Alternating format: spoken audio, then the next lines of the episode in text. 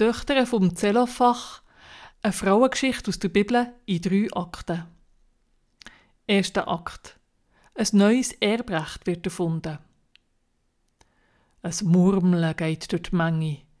Ein Gass geht auf für fünf junge Frauen, die mit geraden Schultern und stolz gerecktem Kinn vor die zwei mächtigsten Männer vom Volk Israel herstehen. Vor Moses, der Anführer vom Volk Israel, und vor Eleazar, der Priester.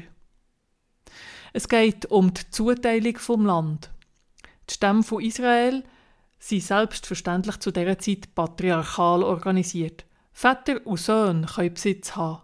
Frauen und Töchter nicht.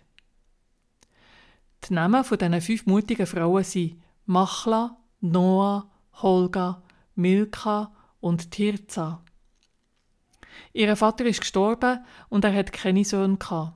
Jetzt fordern die fünf Töchter, gib uns den Anteil am Besitz. Der Moses weiß nicht weiter. Er beratet sich mit Gott.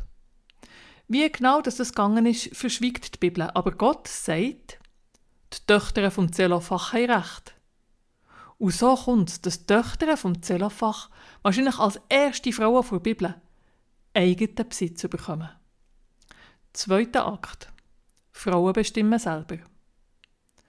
Die Männer vom Stamm Manasse schauen einander feister an. Was denken die Weiber eigentlich? Was passiert, wenn die in einen anderen Stamm heiraten? Dann verlieren wir ihr Land. Das darf nicht sein. Und so kommt es, dass auch das Anliegen vor Gott landet. Und der sagt etwas Erstaunliches. Die Töchter vom Zellophach sollen den heiraten, wo sie gut finden. Das ist wahrscheinlich das erste Mal in der Bibel, wo Frauen ihren Partner selbstständig dürfen ohne dass jemand anders über sie bestimmt. Eine einzige Einschränkung gibt es. Für dass der Erbbesitz auch nach der Heirat im Stamm Manasse bleibt, müssen sie innerhalb von ihrem Stamm heiraten. Dritter Akt. Die Frauen kämpfen für ihr Recht. Wieder kommen fünf mutige junge Frauen von die zwei mächtigsten Männer von Israel. Das Mal sind der Josua und der Eleazar, weil der Moses ist in der Zwischenzeit gestorben.